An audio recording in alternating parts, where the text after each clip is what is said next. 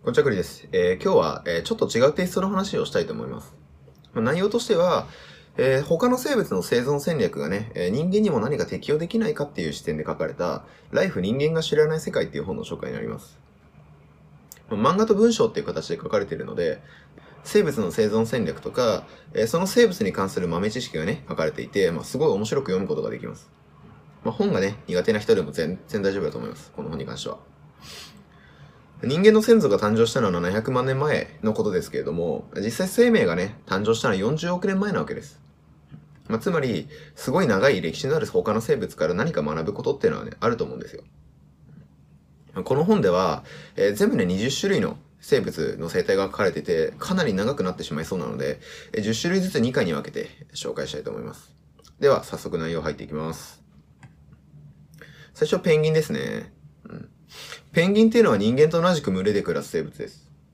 見た目すごい可愛いんですけども、まあ、ある種のね、ペンギンっていうのは氷から海に飛び込む際、最初の仲間をね、蹴り落とすんですよ。うん、バンと。え集団で氷の上にいた時に、最初の仲間を蹴り落とすんですね。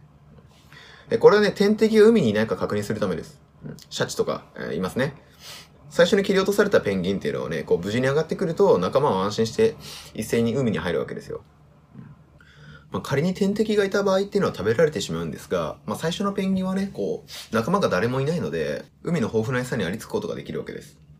まあ、このことからね、えー未知の領域に挑戦する人っていうのは、ファーストペンギンと呼ばれてます。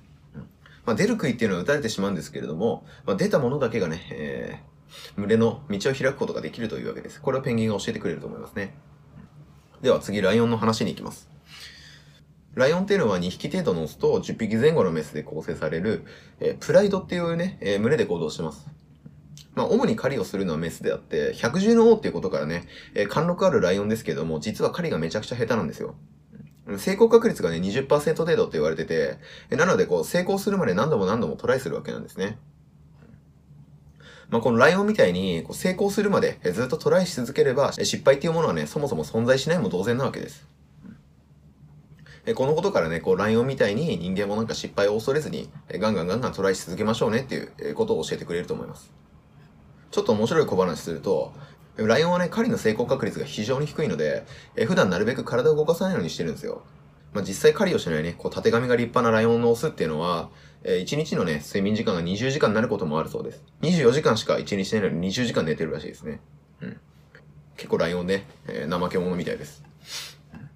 次ちょっとパンダの話になるんですけど、パンダすごい面白いです。パンダはね、こだわりの強い、えー、クマ科の動物で、まあ、野生に1900頭程度しかいないとされてます。まあ、消化器官はね、クマ科なんで、もう肉食獣そのものであるんですけれども、食べ物の99%は笹なわけです。まあ、200万年もの間ね、笹を食べ続けてるんですけど、えー消化器官はまだね、草食に対応していないみたいです。なので、えー食べた笹のほとんどっていうのはそのまま排出されてしまうらしいです。で、笹っていうのは十数年に一度の割合でこう枯れてしまう習性があるので、えー時々多くのパンダっていうのは餓死するそうですね。うんまあ、あまりにもこだわりが強すぎると身を滅ぼしかねないんだよってことをパンダは教えてくれると思います。まあ、豆知識を一つ紹介すると、パンダを日本へ最初に紹介したのは黒柳徹子らしいです。え次に、こう、ペットとして人間と関係の深いね、猫の話をしていきます。まあ、ペットとしての猫の歴史っていうのは、えー5000年以上前のエジプトだって言われてます。まあ、決してね、こう人間に従順すぎないことが魅力的な猫なんですけど、まあ、ずっと野生の感が残ってるわけです。まあ、なんかたまに猫が人間の目をじーっと見つめてくる行為があると思うんですけども、あれね、実はこいつには勝てると思ってるらしいです。まあ、他にもね、体にこう、足とかにこう体こすりつけてくる行為っていうのは、なんかあれ甘えてるわけではなくて、人間に匂いをつけてね、こう縄張りをアピールしてる行為らしいですよ。なんか我々が可愛いなと思ってしまう行為っていうのは実はなんか猫は違う意図を持って行動してたんだなってことが、ちょっとこの本をね、えー読んで初めて知りました。まあ、猫はね、死の間際どっかに行ってしまうケースが多いんですけども、これね、なんか弱くなった自分っていうのはね、敵に襲われるのを防ぐためらしいです。まあ、自分のスタイルをあくまでも崩さない猫の姿に、こうなんか自分らしく生きていきましょうねっていうことを学べるかもしれないなということでした。まあ、猫に関する、えー猫の生態に関する豆知識ではないんですけども、猫好きのエジプト軍にね、えー対抗するために、ペルシャ軍は猫の、えーついた盾っていうのを使用したら圧勝したらしいです。うん。えこれちょっと僕としては面白い話でした。次、キリンに行きます。まあ外見はね、すごい、えー重要なパラメータで、見かけでね、えー人を判断するのは結構簡単なフィルタリングになるわけですよ。なんかすごい怖そうな人って結構やばかったりとか、いや、なんかすごいうさんくさそうな人って、まあそのままうさんくさかったりとか、えーすごい優しそうな人は、えー実際に優しかったりとかって感じで、こう、簡単なフィルタリングにはなるわけですね。でなんですけども、こう見た目でね、えイメージを見くびると、まあ、痛い目に遭うことっていうのは往々にしてあると思うんですよ。まあ、長いまつげとか、えー大きくてクリクリな目とかね、えー手足が長いキリンっていうのは、なんか一見平和の象徴に見えるじゃないですか。なんですけど、キリンっていうのはアフリカでもね、えー1、2を争う戦闘能力があって、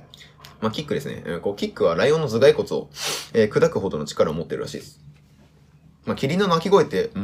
んって感じで、こう、すごい優しそうな感じなんですけど、まあ、実際にはめちゃくちゃ強いわけですね。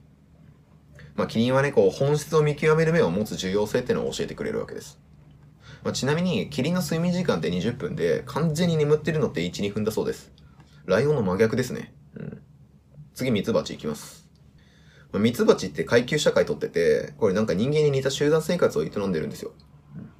まあ、働きバチっていうのは全てメスで、えーこの仕事は明確に分担されてるんですね。まあ、餌係の蜂が集めた蜜っていうのは、まあ、貯蔵係に渡されて、蜜をね、渡すための順番待ちが発生していくんですね。まあ、この時、より良い蜜ほど早く受け取られるので、より良い蜜を選別する、えー蜂っていうのは馬車馬のように働かされるらしいです。なんで、いい蜜を運んでくる蜂っていうのは極端に寿命が短いそうですね。こう、蜜蜂をね、見ると、何にどう時間を使うのか考えさせられるなと思いました。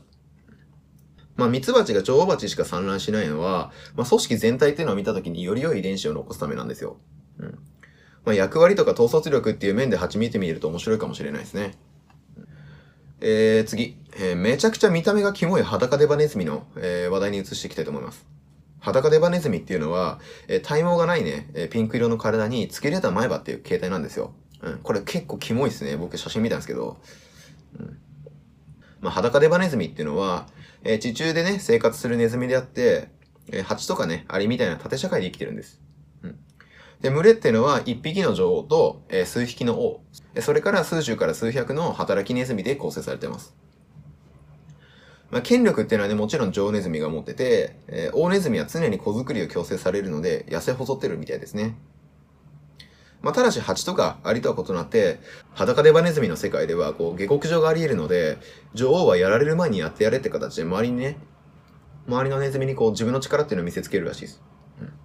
まあ、裸デバネズミみたいにね、こう、虚勢を張って周りを威嚇し続けるのと、まあ、時代は変わるんだな、ってことを謙虚に受け止めるのでは、まあ、どちらが生きやすいかっていうのは明白だと思います。まあ、裸デバネズミはこう、月種類としてはかなり珍しくて、飼育環境から40年ほども、え生きることがあるそうです。すごい長生きなネズミです。えー次、ラッコの話に行きますね。まあ、霊長類以外で唯一道具を使うと言われているラッコっていうのは石が大好きです。まあ、気に入った石が見つかると、脇の下にあるポケットにね、こう入れてどこにでも持っていくそうなんですよ。まあ、水族館にいるね、ラッコの、こうなんか窓ガラスに傷がついてて、傷がついて曇ってるっていうのは、こうなんかラッコがね、自分の石を、えー自慢して、こう叩いてるかららしいですね。まあ、この本で書かれてるのは、まあ、自慢しすぎるとね、こう、えーガラスが曇ってしまうように、人もね、自慢が過ぎると人が離れていってしまうよっていうことが、えー書かれてました。まあ、豆知識としてちょっと話すと、ラッコっていうのは最も毛深い動物で8億本の毛が生えてるらしいです。次、カピバラに移っていきます。まあ、行き過ぎた承認欲求とか、えー自己顕示欲っていうのは戦いの日となりますけども、えーカピバラっていうのはこういったことに無縁です。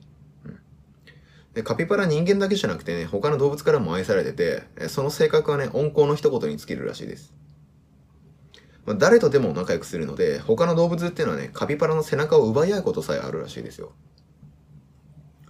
なんか嫌なことがあった時っていうのはね、こう、反撃したりとか戦うんじゃなくて、ただただ走って逃げることのみだそうです。